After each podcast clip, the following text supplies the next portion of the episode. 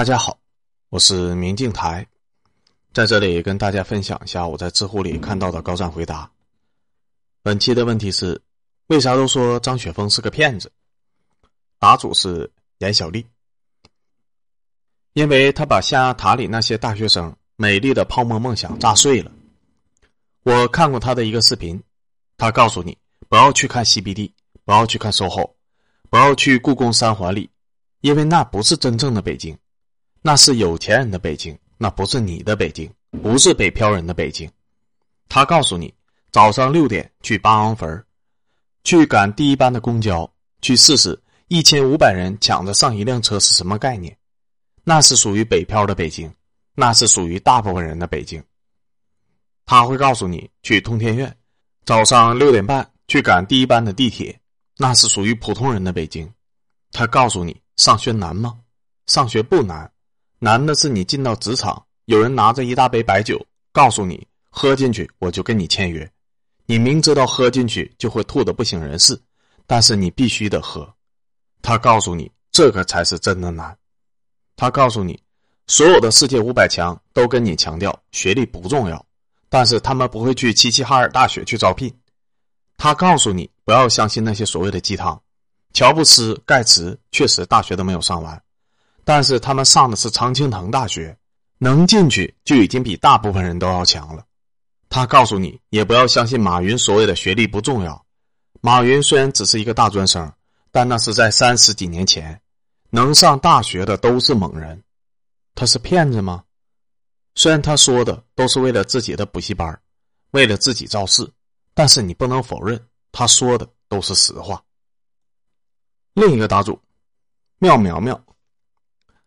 张雪峰其实成名很久了，我十多年前上大学的时候就看他，当时大一呀，看了他的现场演讲，我心潮澎湃，想着我要考研，一定要考研，学历决定一切。我给我爸打电话，我说：“爸爸，我要考研。”我爸说：“去吧，闺女，爸爸支持你。”我大一就买了考研英语跟数学，结局就是高数英语接连的挂科。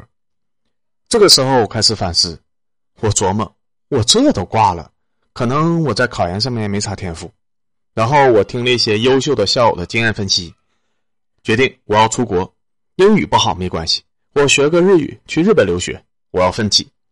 我给我爸爸打电话说：“爸爸，我要去日本留学。”我爸说：“去吧，闺女，爸爸支持你。”学了两年日语，发现自己不是这个料。在跟去过日本留学的交流了一下日本导师的种种。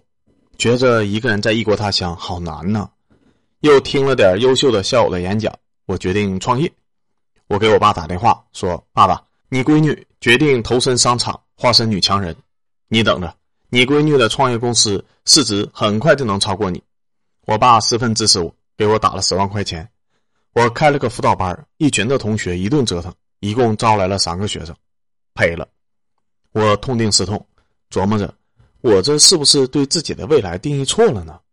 我觉着我一事无成，要不再转到学术上来接着考研。然后我就回家对着爸妈哭了一顿。我觉得我没啥本事，也不知道以后的路要怎么走，好像大家常走的路都不太适合我。我爸妈开始带着我拜访他们的同学好友，有超级中学的校长、大学的校长、博导、县长、市长、厅长、军长、上市公司的老总。网络公司的老板，有做实业的，有做中介的，有做外贸的，有做网商的，律师事务所的老板，会计师事务所的老板等等一圈先后在多家的公司机关单位实习，最后我得出了一个结论：张雪峰也好，我那些优秀的校友也好，他们都属于成功人士。贩卖焦虑也好，功成名就的炫耀也好，只喝鸡汤是不行的，一定要对自己有一个清晰明确的定位。才能找到自己的未来。在多位社会精英的引导下，我找到了自己的定位，就是做一个混吃等死的富二代，不给家里面添乱，争取能挣点工资，饿不死自己。其他的，希望家里支援一些，让我维持自己的生活水准不降低。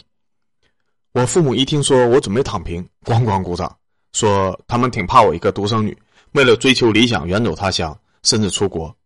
我妈说。我爸一想到我准备去日本留学，就晚上偷偷的哭。我一想也是，家里又不缺钱，爸妈就我这么一个闺女，那我还是在爸妈身边躺平吧。虽然有的时候躺得太平会被训一顿，但是我可以左耳朵听右耳朵冒呀，完全不耽误事情。现在我躺平十年，养成了一边听别人鸡血演讲，一边给别人鼓掌，一边琢磨着明天怎么躺得更平、更舒服的习惯，没有啥心理压力，挺好的。还有一个匿名用户，歪个题，我不知道他是不是骗子，但是我不反感张雪峰。其实我知道他本质上是一个商人，闷头吆喝就是为了卖课，哗众取宠，贩卖焦虑。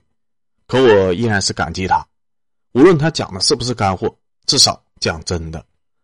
他在那个时间说的那些话，对我就很有触动，也让我的人生确实走上了另一条路。我是一个连小镇做题家都算不上的人，家里四线城市，父亲打工，母亲做点小生意，两个人都没有什么文化，或者说家里三代都没有文化。我上个末流的一本，但是非常的不幸，为了一本院校的结果，就是被调到了旅游管理专业。本来像我这种家庭也安排不了什么，都是毕业有个工作就行。但是我们大三有实习，这就坏菜了。我们是去酒店端盘子。没错，我不爽。当然，你可以说我是自诩不凡、眼高手低，但我就是很不爽。我再差也是个一本，凭什么和一群二本、专升本的专科一起端盘子呢？凭什么那个中专出来的组长成天对我吆五喝六的？也就是这个时间段吧，张雪峰火了，他的一些话就是很戳我。理其实很简单，但是有些东西别人不说破，你就是不明白。我以前觉得考研那都是很牛逼的人才能做的，要吃很多的苦，要挨很多的累。但是听他这么一说，其实考研也没有想象中那么高大上，不是吗？我既然不是为了提升学历考研，也不是为了梦想考研，那我不把目标定在九八五、二幺幺不就好了吗？甚至直白点我考研不就是为了不端盘子，有一技之长吗？那么直接把眼光放低，我就把自己当成一个二本生。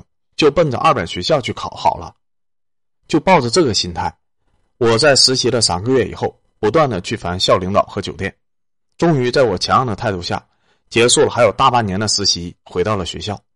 当时已经是九月末了，我也干脆目标直接放在了二本的 Moonpack，并且顺利一战上岸。对我来说，虽然读了研只是一个二本，确实人生走上了另一条路。至少我不需要去端盘子了，并且因为读了研，还碰到了一个好导师。当然，对于许多学术人士来说，我的导师还是挺令人不齿的，因为他是个混子，铁混子。但是我依然感激他。他好喝点，而我作为一个挺能喝、能聊的男生，没有多久就比较受青睐。到后来，经常就是我们的二人局。我至今还记得那天晚上，酒过三巡，面红耳热之际。导师夹着烟，眯着眼睛和我说：“不用太伤心，不是咱看不起自己，但咱一个二本，还想整出啥惊天动地的玩意儿吗？能毕业就行。我跟你讲心里话，这行挣不到啥大钱，但是你要想比一般人挣得多，那就把 CPA 啃下来，别的都是扯淡，就这玩意儿最重要。”我听了，毕业后半年，我成功啃了下来。之后他帮我介绍。去了一个他朋友所在的会计师事务所实习，虽然工资只有两千二，但是他朋友真的是很尽心尽力的教我，手把手的带着我做账，即使是一些行业的潜规则，对我也都不藏着掖着，甚至还教我做出口退税。年底的时候，他朋友翅膀硬了，自己出来干了个代账公司加税务所，我也出来跟着他了。到现在，在这个房价五千出头的小城市。我的工资有六千多，结识了自己的人脉，还有两千多块钱的私活，关键是有一技傍身。即使以后我不在我师傅这儿干了，天高海阔，我丝毫不慌，所以我活得很满足。而我那些本科就出来就业的同学，要么在干餐饮业，要么就在干销售，要么成教，每次聊天都逃不过一个疫情和失业的话题。所以回到题目，我就是因为张雪峰才去考的研。